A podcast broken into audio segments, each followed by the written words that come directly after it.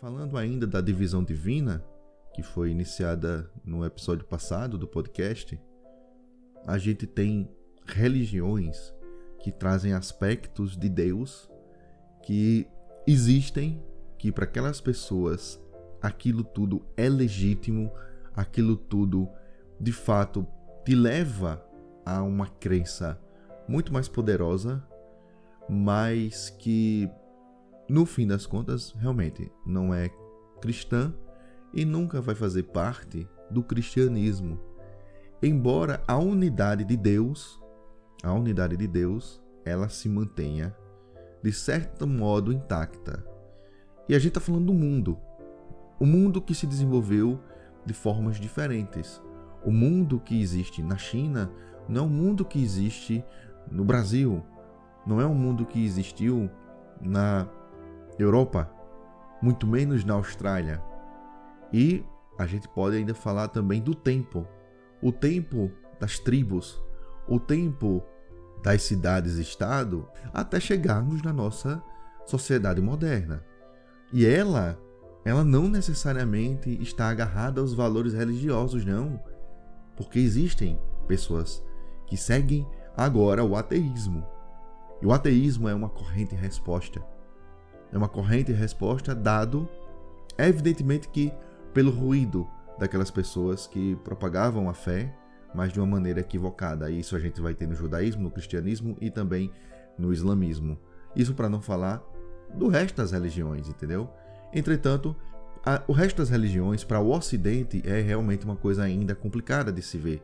Por exemplo, se você vai para a religião hindu, aquilo dali é muita coisa, tem muitas ramificações, tem muitas formas e formas. E o que chega para o Ocidente, na verdade, são tradutores, tradutores que acabam na verdade, fundando, né, vamos dizer assim, é, pequenas seitas.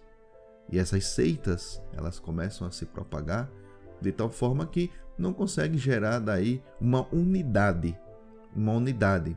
Existe, por exemplo, existem comunidades Vaishnavas no ponto X, no ponto Y, no ponto Z, porém nunca se encontraram e não necessariamente estão falando da mesma coisa, ou pelo menos com a mesma intensidade, o que seria interessante. Não há uma união, não há uma unidade nisso daí.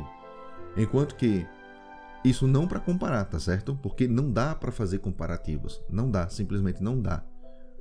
Enquanto que aqui também chega no ocidente as vertentes mais orientais e que na verdade trazem conteúdos mais messiânicos de tal forma que, bom, temos várias seitas né, de tradição budista, shintoísta, isso mais voltada ao Japão, como a Seichonoye, como a Jorei, e todas elas trazem um conteúdo que é próprio, é um conteúdo criado pelo homem. Então ele vem em caráter de seita. Se nós fôssemos um pouco mais radicais, Poderíamos falar daqui de cientologia. Né? Mas que ele tem a sua razão, ele traz a sua verdade, por mais engraçada que possa ser, mas ele traz a sua verdade. E por aí vai. E mas isso não se confunde com outros conhecimentos, por exemplo, isso não se confunde com a doutrina de Buda. Buda também foi um homem. Buda trouxe uma doutrina, e essa doutrina ela infelizmente, ela só consegue ser praticada em monastérios. Em monastérios. Porque existe para o budismo um grau de pureza que não permite você lidar com o mundo. Lidar. Bom, você vai lidar com o mundo, evidentemente. Se você for budista, você pode lidar com a coisa, mas é, de uma maneira que em algum momento você se isole tá certo? É essa forma búdica, digamos. E a tendência é o isolamento. A tendência é não comunicação. A tendência é dizer: olha, eu acredito nisto e nisto outro que existe, eu não quero nem saber. E cria-se daí então, por parte do homem, um radicalismo, não por parte de Buda. Aí é que está o pulo do gato. Sabe onde é que a gente consegue medir isso completamente? Através do taoísmo. O taoísmo, ele é uma filosofia. Ele é uma filosofia. mas ele não traz um caráter religioso. Não, muito pelo contrário. Ele se afasta da religião. É como é como um filósofo moderno. Ele não está aqui trazendo informações para que daí então se crie uma nova religião. Não, ele está trazendo uma filosofia, uma forma de pensar, uma maneira que possa ajudar até mesmo a religião ao pensamento teológico. E é assim que funciona. Você tem, por um lado, a razão, você tem, por outro lado, a fé, e eles precisam estar juntos. São rodas da mesma carroça. Não dá para essa carroça andar sem os dois. Você não é levado a Deus pela razão tão somente, mas também você não chega a Deus só pela fé.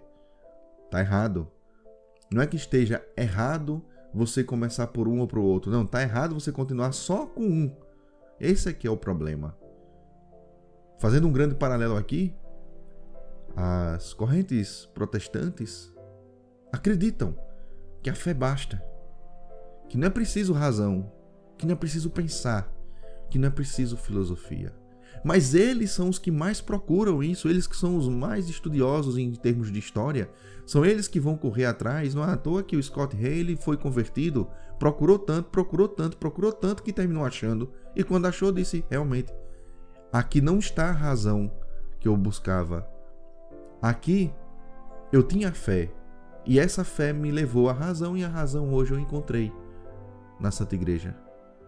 E está lá e nos ajuda a entendê-la também. E esse aqui é um ponto chave, esse aqui é um ponto, na verdade, é o ponto chave, é quando temos pessoas que buscam naquilo que elas acreditam a acreditarem em outra coisa. Para mim, só como experiência para vocês, para mim aconteceu com o taoísmo. No taoísmo, eu busquei a filosofia necessária para me levar daquele ponto ao catolicismo. Como isso é possível? Como a filosofia lá de longe, lá de fora, lá do Oriente, lá da Conchichina, para falar a verdade, como ela consegue canalizar uma pessoa num processo de conversão? Mas não é uma conversão, na verdade, né? Eu eu só fiquei afastado da igreja. Esse é o grande problema, tá? E para mim isso não é nenhuma nenhum motivo de não é nenhum motivo é, é, pelo qual eu, eu deixe de, de, de saber que eu tinha uma necessidade da igreja. Porém, é, a vida passa, a gente tem as nossas revoltas, não é? Mas a, a grande questão é essa. A igreja ela tá de portas abertas. A igreja está tão de portas abertas que só para só para lembrar uma postagem é, já publicada no no né? Lembrando, www.enquiridio.org. Então, uh, bispos excomungados pela igreja foram perdoados. Entretanto, isso para mostrar como as portas estão abertas, como a coisa não é radical, como uma coisa permite que você exista, que você experiencie o mundo e que você seja levado a Cristo da forma que Cristo quer que você chegue até ele. Não é a igreja que decide, essa igreja entenda. A igreja, ela decide, bom, a igreja é a vontade de Deus. E Deus, ele tem um objetivo. Deus tem planos. E aí, como são esses planos? Então, nós não sabemos. Por isso que a igreja está de portas abertas. Não fisicamente, né? Em alguns lugares as igrejas realmente não estão de portas abertas, tá? É necessário esperar que a comunidade abra, né? Que os assistentes possam tirar né, os cadeados porque é, no mundo hoje não está fácil. Até as igrejas elas né, procuram uma certa proteção. Mas enfim, a igreja ela está aberta, sim, ela está aberta. Então, na Europa não, na Europa ela é um pouco mais aberta, tá? Na Europa as portas terminam inclusive sendo pontos muito turísticos. Eu acredito que no Brasil também algumas algumas capelas, algumas igrejas, algumas é basílicas, né, elas estejam sempre abertas para visitação. Mas a questão não é essa. A questão é que a igreja, ela realmente está de portas abertas. Ela trata a coisa com muita paciência, com muita paciência mesmo. Porém, são as pessoas que a rejeitam, são as pessoas que a ignoram. E quando a ignoram, ignoram também a Deus. Imagine bispos ignorando Deus. Isso acontece. Isso acontece, isso precisa sim ser denunciado. Mas denunciado para que a gente possa entender que a igreja não vai fechar as portas. Não é assim, não somos julgadores, muito pelo contrário. Aí é que está um outro grande ponto. Nós não temos essa capacidade de julgar e não recebemos esse ofício. Esse ofício não é nosso. Existe sim a justiça civil, a justiça que é dada pelos homens no seu tempo e no seu espaço. Dessa, dessa nós temos a lei, nós temos a forma, na verdade, do Estado impor aos seus, como é que podemos dizer, cidadãos, não é? Aquilo que deve ou não deve ser feito. Porém, aos olhos de Deus, nós não somos, jamais seremos julgadores. Não estamos nesse papel. Não somos juízes, portanto. Então, por isso, e volto a dizer, a, as portas das igrejas, né, elas estão ali, hora aberta, hora fechada. Mas da a igreja com I maiúsculo, dessa igreja, elas estão sempre abertas. E não somos nós os julgadores. Mas você pode me falar do Código de Direito Canônico, você pode me falar do Catecismo, você pode falar disso e daquilo outro. Sim, verdade. E não à toa que aquilo dali, tudo que vem dali, é trazido pela razão. Pela razão. A razão apoiando a fé, a fé apoiando a razão. E por isso que chegamos naqueles termos. E por isso chegamos naquelas informações que dizem: olhe, dessa forma aqui você vai receber a excomunhão, desta outra forma aqui não. Então, existe sim uma forma. Isso é outro assunto, mas não foi feita na doida, não foi feita na carvalice de qualquer jeito, entendeu? Então, esse é o ponto. Mas que quando você busca razão na coisa, ela te leva ao caminho certo, e esse é que é o detalhe. Então, assim, como você pode aprender no taoísmo algo que é uma filosofia, como você poderia aprender em outro tipo de filosofia, talvez mais moderna, entendeu? Talvez um pouco mais jurídica, porque existe muito na filosofia essa parte jurídica, tá certo? E você chegar também às conclusões católicas, tá certo? Você não vai chegar nas conclusões católicas, evidentemente, lendo é, autores que te empurram já para o judaísmo, que te empurram já para o islamismo, que te empurram para os Vedas, para a cultura hindu ou budista. Você realmente não vai chegar se você não quiser. Você fica ali.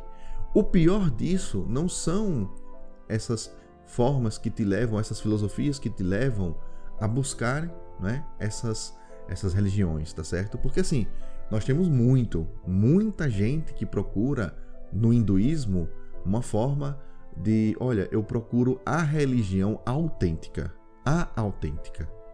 Eu vou dizer a você, vou te dizer agora. Olha que complicado. Ela não é a mais antiga religião do mundo, tá certo? Não foi a primeira, não vai ser a última. E tem um detalhe: a forma de Deus, ela não é necessariamente una, ela é trina. É una e trina ao mesmo tempo. Vai depender de qual perna você vai seguir os passos. Se é da esquerda, se é da direita. É, tem uma coisa assim, sabe? Mas onde nós poderíamos ver algo semelhante, entendeu? Evidentemente que muitas outras culturas trazem também esse aspecto trino. E a que eu trago mais incidentemente é lá na cultura da Mesopotâmia, com os sumérios, por exemplo. Lá eles têm o seu deus Anum. Eles têm o seu deus Enlil e tem o seu deus Enki.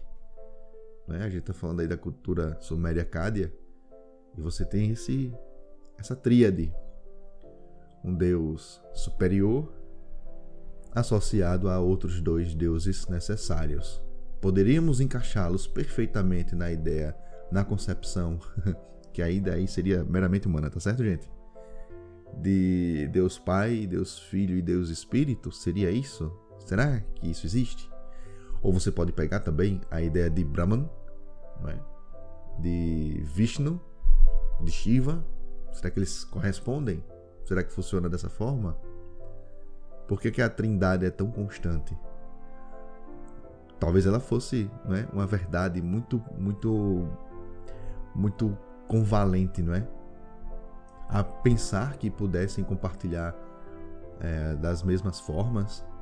E isso termina gerando um tipo de filosofia que faz com que a pessoa creia que tudo na verdade não passa de uma única coisa e que na verdade é, sofreu é, uma espécie de tradução a depender da região, a depender do tempo, a depender do momento, a depender das pessoas, daquele tipo de sociedade que estava se desenvolvendo. Então, isso daí é a tal da filosofia perene, é a tal da filosofia que sempre existiu e sempre vai existir. É como se fosse um fio condutor que dali parte todas as outras ideias. Portanto, portanto, o cristianismo seria nada mais, nada menos de que um mero desdobramento dessa filosofia universal.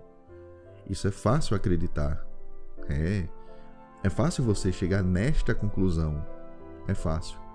Mas como é que a gente vai exatamente por esta conclusão, perceba, e chega no cristianismo? Para ser mais específico, como é que a gente sai do cristianismo, segue a corrente perennialista e volta para o cristianismo e diz: Olha, essa visão ela trata de Deus, trata. Ela tenta trazer o que é Deus, mas ela não consegue. Isso é importante saber. Isso é muito importante saber. Sabe por quê? Porque a gente precisa prestar atenção no que é que decorre de cada religião.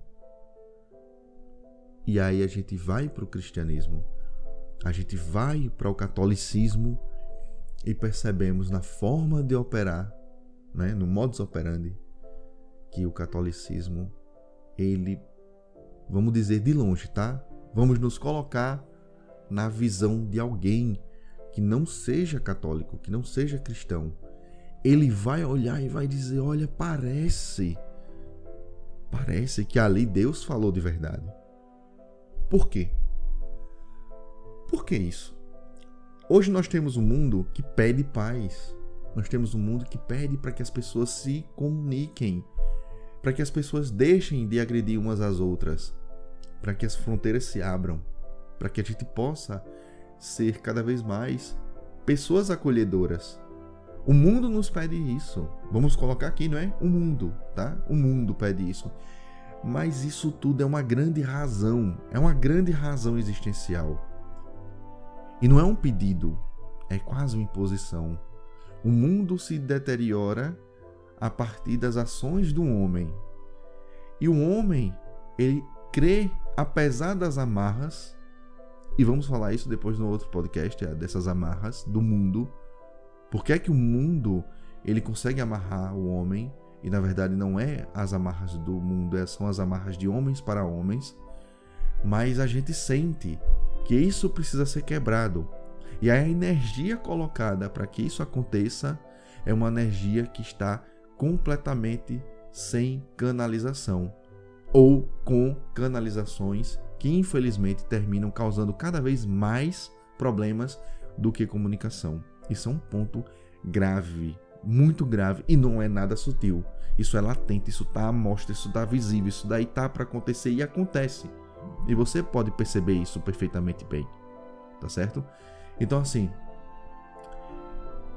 perceba na pessoa que não conhece e ele começa a ver que toda essa comunidade católica se desenvolve da maneira pacífica. Ele se desenvolve a responder, a entregar aquilo que o mundo hoje precisa. Porque é isso que o mundo precisa hoje e hoje as pessoas que entregavam isso há 2021 anos atrás, vamos colocar assim desde o marco zero, elas continuam fazendo a mesma coisa. Umas erram, outras acertam, aquelas que erraram voltam a acertar, as que acertaram erram. Mas isso é o homem, isso aí é o ser humano. Isso aí são os seres que, evidentemente, que para atingir uma santidade há um requisito muito alto, entendeu? Cumprir os objetivos de Cristo é complicado, não é fácil não. Para nós que estamos nesse tempo. Mas uma coisa que eu aprendi, inclusive nesse sentido com Dom Henrique Soares, é que a gente não deve reclamar do nosso tempo não. Porque o nosso tempo foi o tempo daqueles cristãos do primeiro século que foram perseguidos pelo Império Romano. A perseguição contra o católico sempre vai existir, não tenha dúvida. Existem pessoas que vão perseguir religiosos, sejam católicos, sejam budistas, sejam judeus. Lá para frente eu acredito muito que o muçulmano será perseguido por um mundo ateu, por um mundo que tira, vamos colocar assim, não é? Que tira do trono Deus diz: "Você não é necessário". Mas quando Deus sai do trono, quando tiram Deus do trono, entenda na visão deles, tá? É aí que a coisa começa, porque o trono não pode ficar desocupado. Quem nós vamos colocar no trono? E aí começa. Vamos colocar a ciência. E os milagres não deixam de acontecer.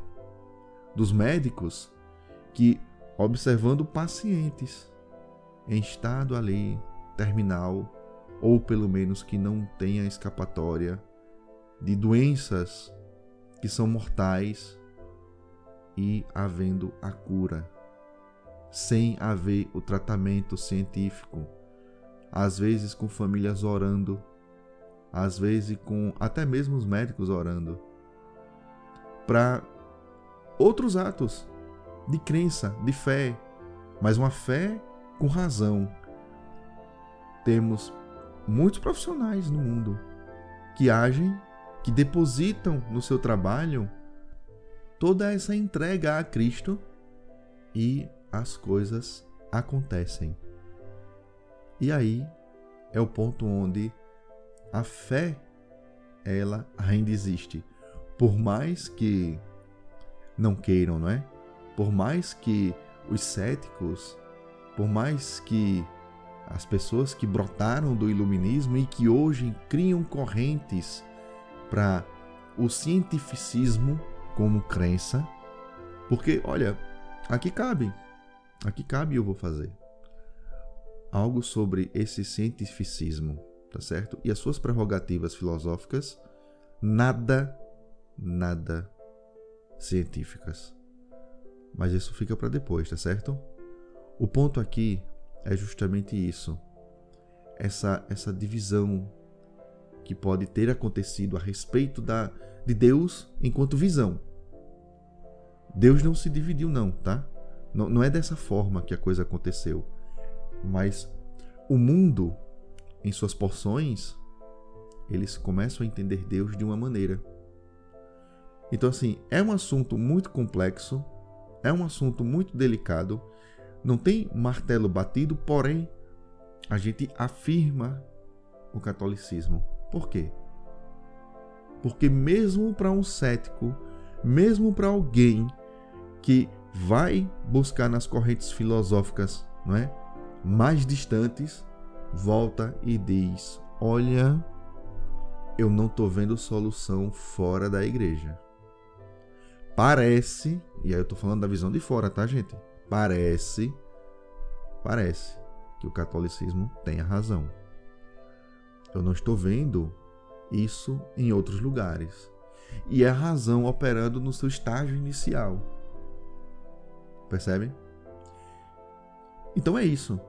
Toda essa visão, essa divisão de Deus, ela termina sendo algo humano. E o homem, ele tenta encontrar a unidade, mas é normal, acaba se perdendo. É preciso que algo forte exista para guiá-lo, para torná-lo algo igualmente sempre durante todo o tempo, não é? Enfim, espero então que alguma das colocações aqui tenha sido de alguma utilidade.